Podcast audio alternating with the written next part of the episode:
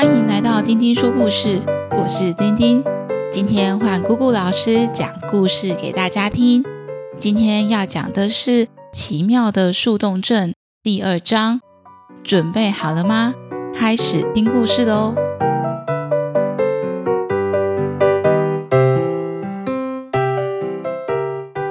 今天我们继续来讲《奇妙的树洞镇》第二集。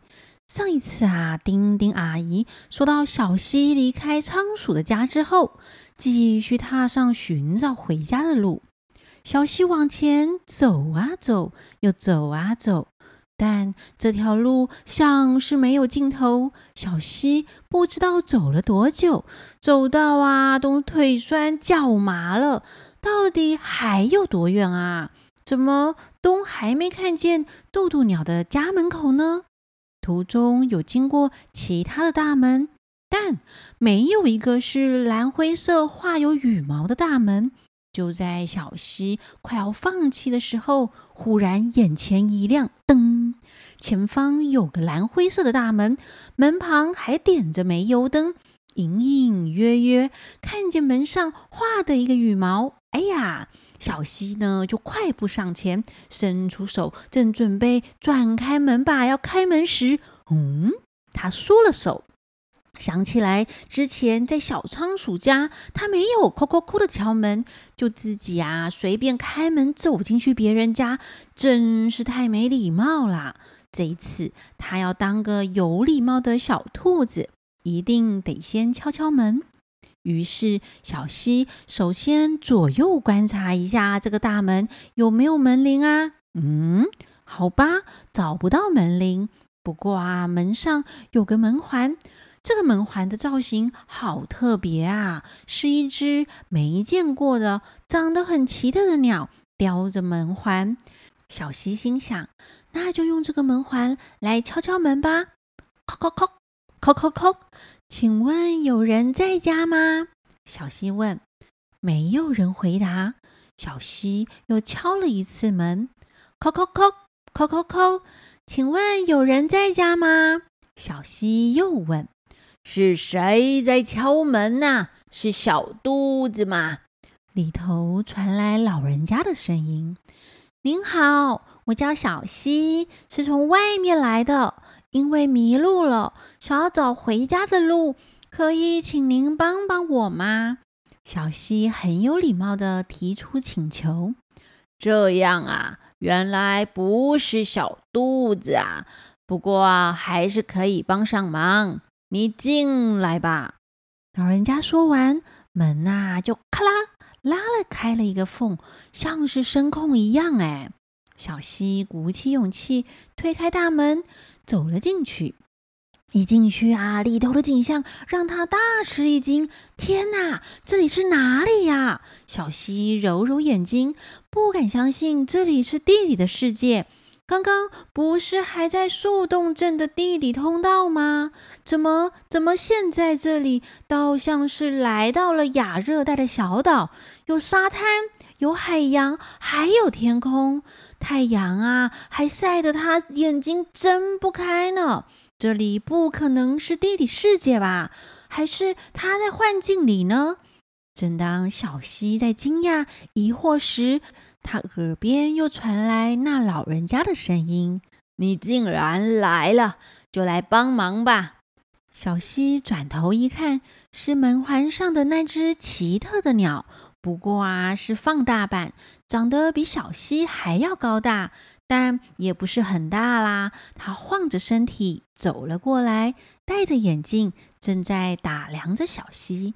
小溪赶紧打招呼说：“您好，我是小溪，初次见面，请多指教。”“很好，很好，我喜欢有礼貌的小孩。”“你说你叫小溪是吗？”老人家说。是，我是小兔子小西，请问怎么称呼您呢？小西问。你可以呀，叫我老杜姑。原本啊，我叫老杜，不过因为我常常想事情，想着想着就睡着啦，大家就开始叫我老杜姑啦。这个名字啊，很有亲切感，我也觉得不错啊。叫着叫着也习惯了。老嘟咕说：“老嘟咕爷爷您好，请问这里是哪里呀？怎么地里的世界会出现小岛、天空还有海洋呢？”小溪问：“呵呵呵，这啊可是渡渡鸟专属的小岛呢。”老嘟咕得意地说。渡渡鸟，您是说传说中已经消失的生物吗？小溪好奇地问。呸呸呸呸呸！什么消失啊？小孩子啊，不要乱说话。我们渡渡鸟可是在这里生活的很好，既无人类的干扰，也没有天敌来攻击。这里呀，是渡渡鸟的世界。当然啦。我们也欢迎邻居常常来串门子，来聊聊天，交流交流。毕竟啊，我们也算是树洞镇的居民，平常也要和其他的居民联络联络感情。老嘟姑说：“这里也算是树洞镇的一部分吗？但完全不像地底世界。”小溪说：“老嘟姑啊，推了推眼镜。”说起了渡渡鸟的故事。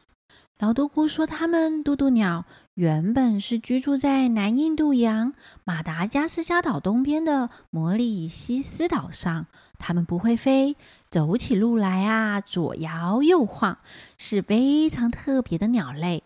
原本在岛上无忧无虑的生活，吃得饱，睡得好，也没有天敌，岛上的生活根本就是天堂啊！但自从人类发现它们后，短短的两百年间，因为人类的滥捕带来的疾病，引进了其他的动物，导致它们的族群越来越少，几乎灭绝了。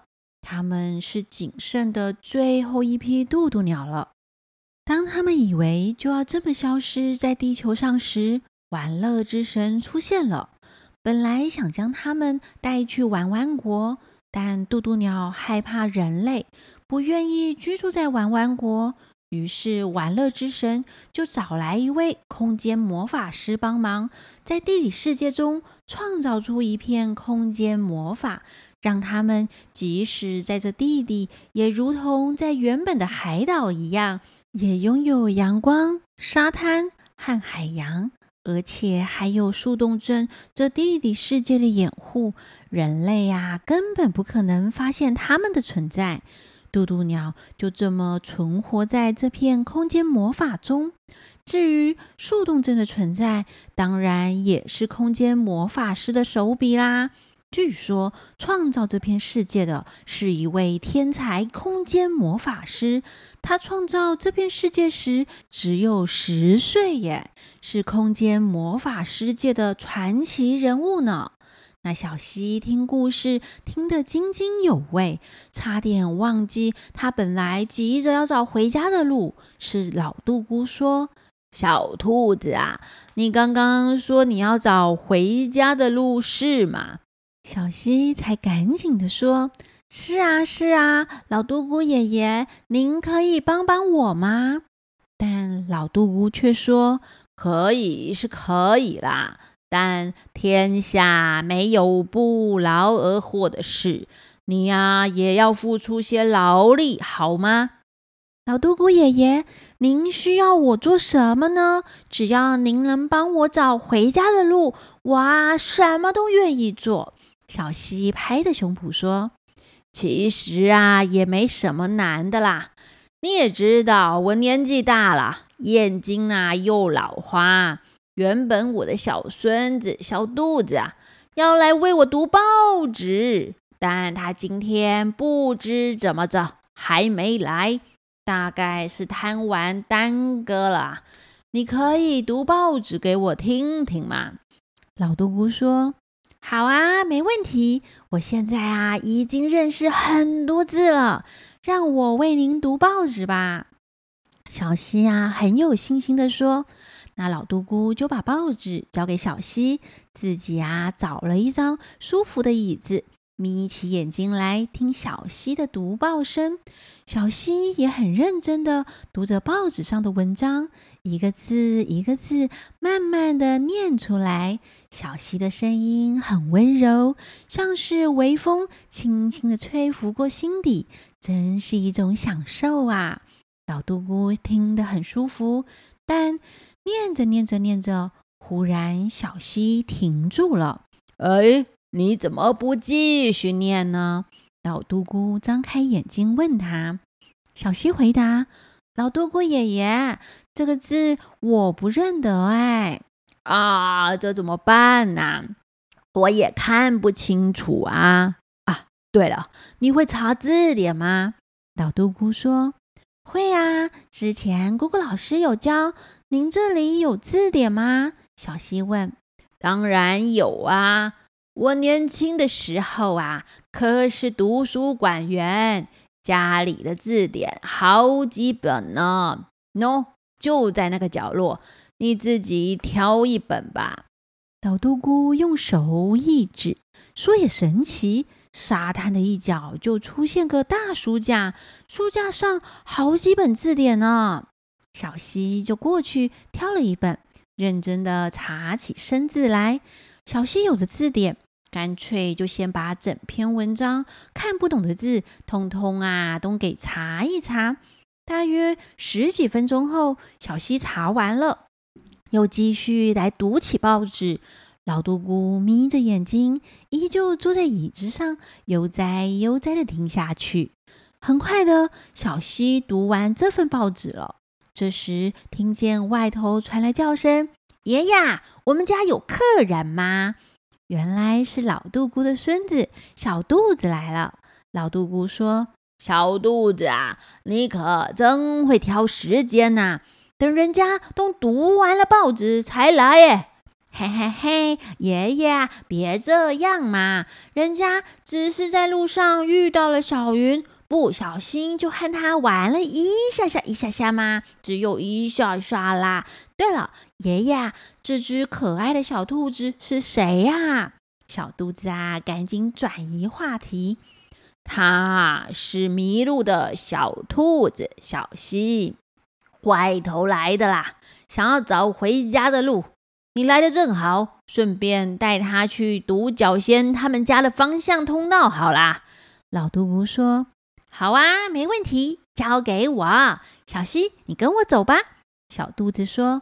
谢谢老嘟咕爷爷，也谢谢小肚子，就拜托你帮我带路喽。小溪说。于是小溪和老嘟咕爷爷道别后，跟着小肚子的脚步，穿过这片渡渡鸟的专属小岛，来到了另一侧的地底通道。小肚子告诉小溪，跟着地上红色的点点记号走，就能走到独角仙的家了。小溪向小肚子道谢后，就沿着地上红色点点的记号往前了。那到底他能不能找到独角仙的家呢？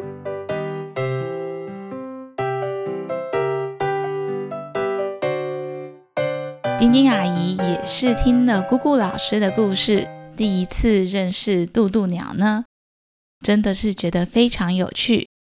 究竟小溪能不能找到回家的路呢？